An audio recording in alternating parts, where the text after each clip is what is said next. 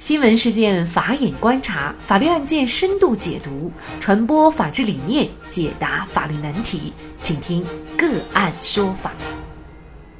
大家好，欢迎收听个案说法，我是方红。最近啊，山东聊城的一起刺死乳母者的血案引发了全社会的广泛关注。因为不堪忍受母亲被多名催债人欺辱，二十二岁的男子于欢用水果刀刺伤了四人，并且导致其中一人死亡。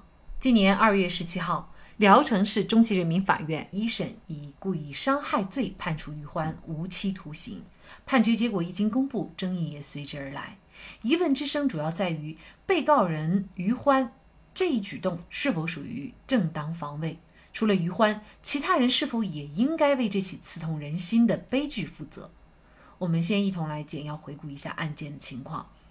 据媒体报道，山东元大工贸有限公司因为资金周转困难，创办人苏银霞向地产老板吴学占借款一百三十五万元，月息高达百分之十。在支付本息一百八十四万和一套价值七十万的房产以后，仍然无法还清欠款。此后，遭到了吴学占涉黑组织成员杜志浩等十一人的暴力催债。二零一六年的四月十四号，在经过辱骂、抽耳光、鞋子捂嘴等长达一个小时的凌辱之后，杜志浩当着苏银霞儿子于欢的面脱下了裤子，用极端手段侮辱苏银霞。当晚接到工人的报警以后，当地的民警赶到了案发地了解情况，说了一句“要账可以，但是不能动手打人”，以后就随即离开。警察走后，情绪激动的于欢拿起桌上的水果刀乱刺，导致四人受伤。被刺中的杜志浩自行驾车就医，却因为失血过多休克死亡。二零一六年十二月十五号，聊城市中级人民法院开庭审理了这一案件。案件的争议焦点就在于于欢是故意杀人还是故意伤害，以及是否构成正当防卫。一审法院审理认为，于欢面对众多讨债人长时间纠缠，不能正确处理冲突，持尖刀捅刺多人，构成故意伤害罪。为何不认定正当防卫？法院认为，在对方没有使用工具，并且派出所已经出警的情况下，被告人及其母亲的生命健康权被侵犯的危险性较小，不存在防卫的紧迫性。应该说，这个案件的结果让很多人都在为这个于欢啊愤愤不平，同时呢，也对自己所生存的司法环境感到不安，因为我们每一个人都可能成为于欢。那么，这个案件的争议焦点呢，就在于于欢的行为到底构不构成正当防卫？在十多个人中有几个人对自己的母亲进行了各种侮辱的行为以后，作为儿子的于欢，他应不应该去进行反抗？或者是说呢，他的反抗，嗯，是否一定要有一个限度？今天呢，我们就邀请到云南大韬律师事务所的王绍涛主任律师啊，给我们进行深度的解读。王律师你好，主持人好，大家好啊，感谢王绍涛律师做客我们的节目。那刚才呢，我们也提到了正当防卫哈，最近这个正当防卫这个法律上的名词呢。嗯，被很多我们的大众所关注。那么，到底是什么是正当防卫？王律师？呃，首先啊，我我们要看的这几天，呃，刷屏的最多的，呃，大家引起大家关注最多的这个一个公共事件，无疑就是于欢这个案件。为什么这个案子会引起大家如此的关注？是因为它里面的元素。刺激着我们每一个人的神经，司法公正的问题、正当防卫的问题、自我救济的问题，也包括对自己的家人，也就是在本案当中对自己的母亲保护义务的问题，甚至于一个男人的徐性的问题，可以说每个人都把自己的这个感情融入在这个案件当中，而且本身我可以相信。本身可能会有一些争议，案件本身就有一些争议，所以大家才，呃，这个刷屏的那么厉害。那么是我们要看这个案件，实际上就是是否构成犯罪。呃，如果构成犯罪，这个量刑判无期徒刑，是不是已经判重掉了？那么根本就在于本案当中是属于正当防卫，防卫过当，还是没有防卫的性质，完完全全就是一个故意伤害的案件。嗯如果是正当防卫的话，就意味着结果是无罪吗？如果是正当防卫，就是无罪的。嗯那么这是哪儿规定的呢？这就是我们刑法第二十条规定的。我们二十刑法第二十条明确规定，为了使国家公共利益、本人或者他人的人身、财产或者其他权利免受正在进行的不法侵害，而采取的制止不法侵害的行为，对不法侵害人造成损害的，属于正当防卫，不不负刑事责任。这就是正当防卫的一个呃概念，或者说法律的规定。那么这个正当防卫，它必须要符合几个条件，要符合几个条件。其实我们只要这个案件的事实如果是如这个呃网络上传到的或者判决书上描述的这么一个事实，其实大家就可以用这四个条件去进行套，嗯，究竟是否属于正当防卫？第一个，那么正当防卫所针对的必须是不法侵害，是不法侵害。如果是人家是合法的行为，你是不能实施这种正当防卫的，是不法侵害。那我们可以看第一个不法侵害存不存在？肯定是存在的。在本案当中，可以说有几几个不法侵害同时存在。嗯，第一个非法拘禁，非法拘禁。那么，呃，我们在这个实际上我们在讨债啊，这个这个是现实生活当中非常普遍的一个一个行为，就是自己去讨债或者请那些黑道上的人物或者说亲戚朋友去讨债，但是那种犯罪和违法犯罪或者合法讨债之间的概界限是非常模糊的。如果稍有不慎，就有可能构成非法拘禁。那么在本案当中，比如说有没有限制人身自由？哎，在我们的警察到达以后，呃，出门以后，宇欢是就是要出门去，其实像他要和警察去进行沟通一把，或者反映情况一把。在这个时候，那么他就是他就他就没有。呃，这个。这些追债的人、讨债的人，就更不让他进，就要强行的把他按在沙发上或者控制他的行为。嗯，那么这个说说明什么？控制他的人身自由是被限制的。所以，第一个不法侵害、非法拘禁；第二个猥亵妇女。那么，猥亵妇女它也是一个构成刑法当中也是构成犯罪的一种行为。那么在这个案子当中，猥亵妇女的这种情节也是非常明显的。哎，这个这个证据，一个是呃这个所谓的被猥亵的那个妇女苏苏女士，嗯，她有她的呃证实。另外那些追债的人，他们也证实，确确实实那个就是死者，他是他是把裤子脱下了裤子，掏出了生殖器，哎，然后是那些受伤的那些人，所谓的被害人，他们也陈述有这么一个情节，同时还有证人证实，哎，看见在外面看见裤子脱到臀部以下，那么当做一个妇女做出这样的行为，实际上就是一种猥亵行为。那么猥亵它是构成犯罪的，所以第二个不法侵害就是猥亵妇女罪。其实还有第三一个，叫做扰乱社会秩序罪。在人家一个正常的经营的公司工厂里面，然后去烧烤、煮烧开水、打灶头，然后呃让人家这个公司企业无法正常的生产经营，实际上是一种扰乱社会的一扰乱社会的一种行为。嗯，构成扰乱社会秩序罪。所以在本案当中，实际上有三个不法侵害的事实同时存在。嗯，这就是已经满足了第一个正当防卫的要件了。哎，对，呃，第二个这种不法侵害正在进行，第三个条件是，这种正当防卫针对的必须是不法侵害人。如果对一个旁观者或者说对他没有关系的人，你是不能进行正当防卫的。第四一个，还有正当防卫不能够超越一定的限度。那么实际上，这个这个案子根本的这个呃争议点在哪儿？争议点就在于这个案件是正当防卫还是一个防卫过当。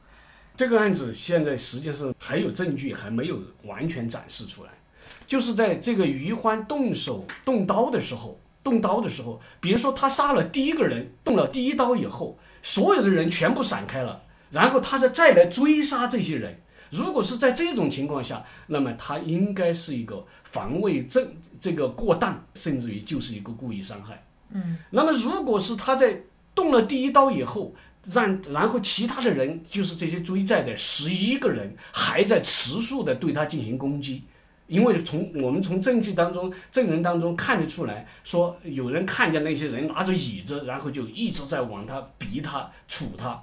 那么在如果是在这种情况下，那他就属于一个典型的正当防卫。所以实际上，呃，这个案件本身的焦点只有一个，就是是正当防卫还是防卫过当。那么实际上它都有一个可以肯定一点，它有防卫的性质在里面。嗯，呃，那我们来看法院的一个认定。法院不认定正当防卫的原因呢，是在于他认为啊，对方没有使用工具，并且呢是派出所已经出警的情况下。被告人于欢和他的母亲的生命健康权呢，被侵犯的危险性比较小，是不存在防卫的紧迫性的，所以不应当呃认定为正当防卫。从这个表述来看，好像没有切中到这个正当防卫的四个要件当中的一个，是吗？呃，这个法院这个判决，所以我说，他肯定是有问题的。就就我个人的观点而言，肯定是有问题的。问题在哪儿呢？问题就在两点。第一个说，因为这个他不承认属于正当防卫，就是理由在于说对方没有使用工具，所以不存在防卫的紧迫性。这个观点是错误的。为什么错误？那么你我们一定要看这个当时的这个情景，对方是十一个人，十一个人，而另外一边于欢和他的母亲就这两个人。那么，如果要一定要对方使用工具，这是实际上不不符合这种呃这个生活的常识。在十一个人面对一个男的、一个女的，他完全可以不用任何工具就可以置对方于死地。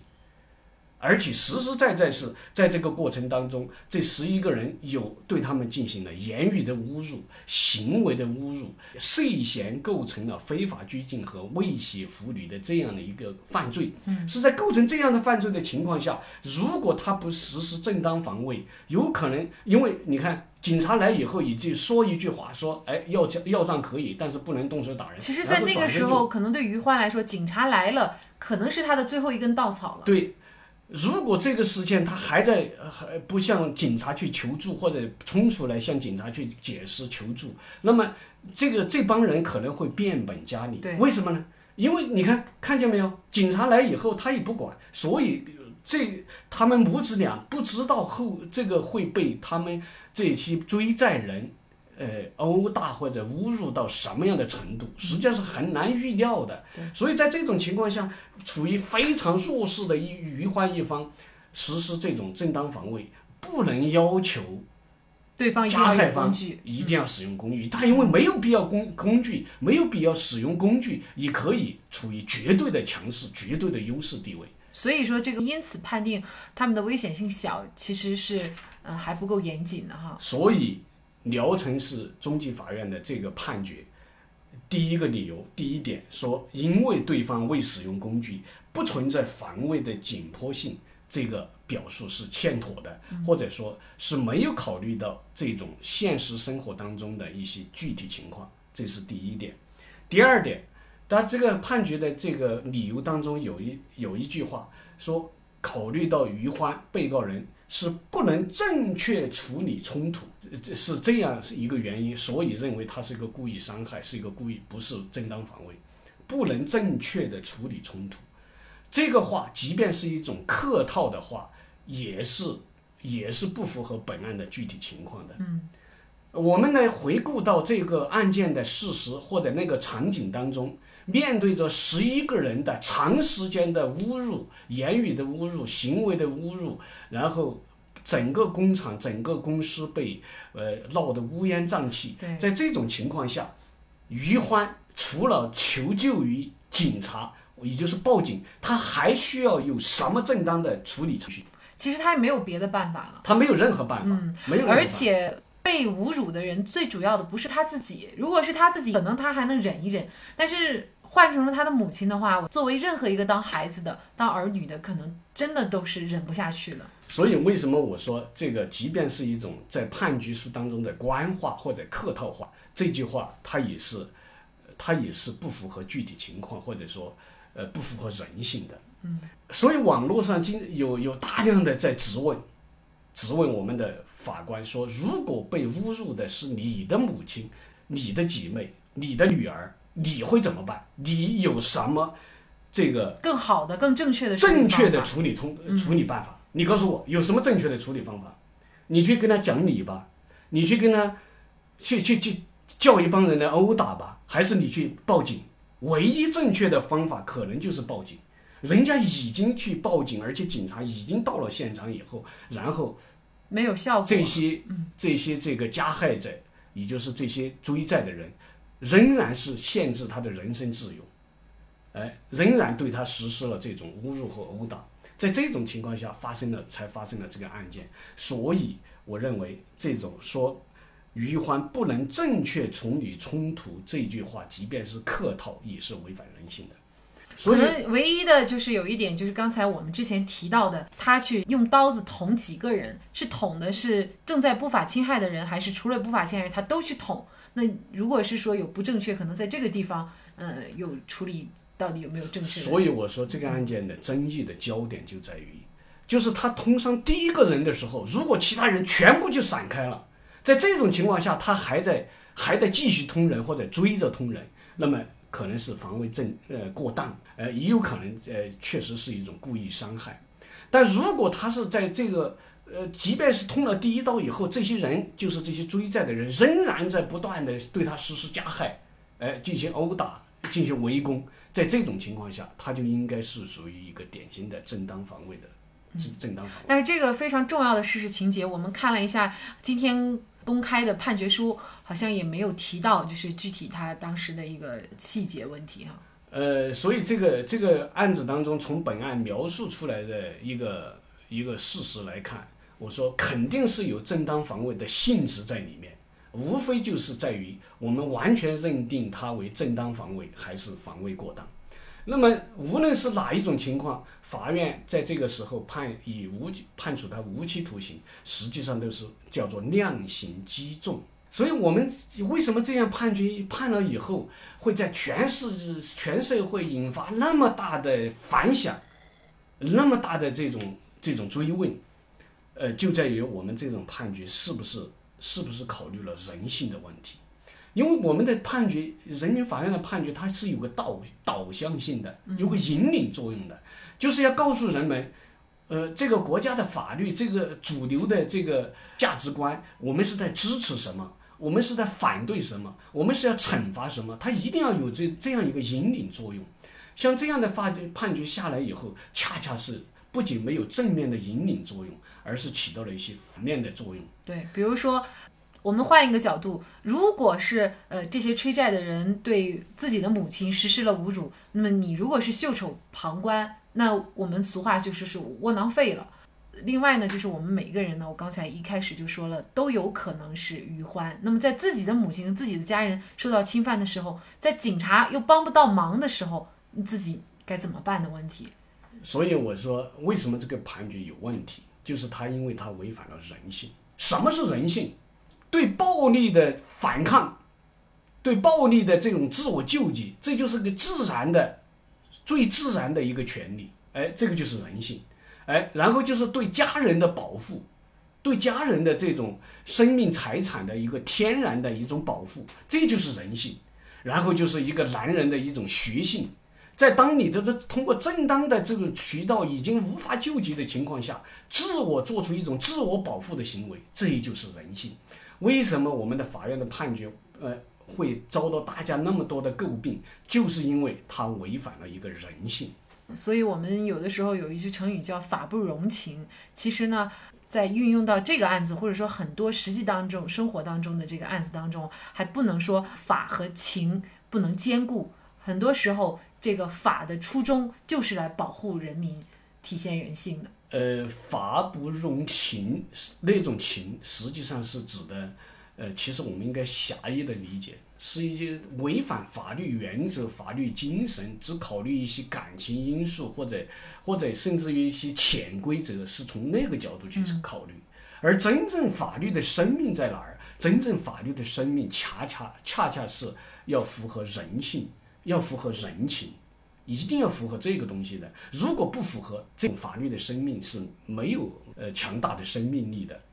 那么这个案件啊，实际上还我们还需要关注的一个焦点，或者说还需要关注一个点，就是我们的出警的警察在这里面可能会有是是有一些问题的。嗯，你看，在人家这个公司、人家这个企业遭到了，呃，刚才我讲了这种非法侵害，至少是三个方面，哎，非法拘禁、猥亵妇女，然后扰乱社会秩序，在这种情况下。我们警察出警以后，就一句话：要账可以，但是不能动手打人。请问，在这种暴力讨债的过程当中，仅仅是不能动手打人就可以了吗？远远不是啊！你是否限制了人家的人身自由？你是否有侮辱的这种行为？你是否有扰乱社会秩序的这些违法行为？你应该是全面来考察这样这些行为，而不仅仅是。没有打人或者不能打人就可以了，这所以可能这些出警的警察有可能涉嫌玩忽职守。嗯，其实当时的场面，催债人有十一个人，而被催债人只有两人，而且呢已经出现了之前的侮辱行为。其实作为一个正常的人都可以能够推测到，如果这双方继续在一个小室屋子里面待着，会有一个什么样的呃行为发生？肯定弱势的一方是要吃亏的。但是呢，他们。没有呃具体的去核查事实，没有把双方劝开，而是呢就这样放任着双方的这个矛盾啊继续发生。嗯，所以呢，今天我看到最新的情况就是山东省公安厅啊就已经派工作组下去了核查这个事情的啊具体情况。其实还有一个就是高利贷的非法性的问题哈。本来呢，一百三十五万块钱的本金已经都还了一百八十四万，还有七十万的房产，但是呢，因为这个月息太高了，一直都还没有办法还完。其实这也涉及到现在很多讨债公司都存在的这样的一个行为，就是会长时间的用各种办法让你还钱。可能这个行为就是刚才王律师所说的，他游离在非法和合法之间。这个，但是我们被讨债的一方在这种情况下怎么保护自己，就存在了一个很大的问题。一个是讨债的一方，还有我们的债权人，这个是需要非常慎重的。一个是是否需要通过这种黑道人物的进行讨债，二一个在讨债过程当中如何去把握自己的言行，不要去逾界。这个这个是个非常敏感，而且也是有些有些甚至于是非非常模糊的一些界限。希望这个债权人，希望我们的讨债的这些呃这些人，呃慎之又慎。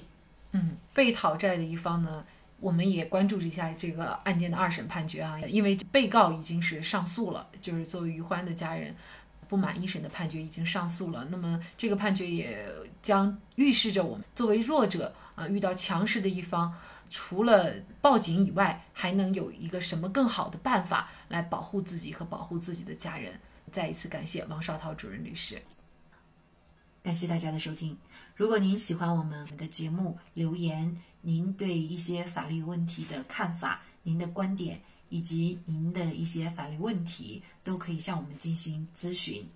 同时呢，也欢迎大家给我们的节目点赞，分享给更多的朋友。同时呢，也欢迎大家关注我们的微信公众号“个案说法”，个是个别的个，案是案件的案。同时，我们的法律咨询联络电话：幺五九七四八二七四六七，幺五九七四八二七四六七。您遇到了一些法律的难题，想进行咨询，都欢迎大家来拨打这部电话。我们的节目每周一到周五呢，每天都会有更新。届时呢，也欢迎大家一直陪伴收听我们的节目。我们明天见。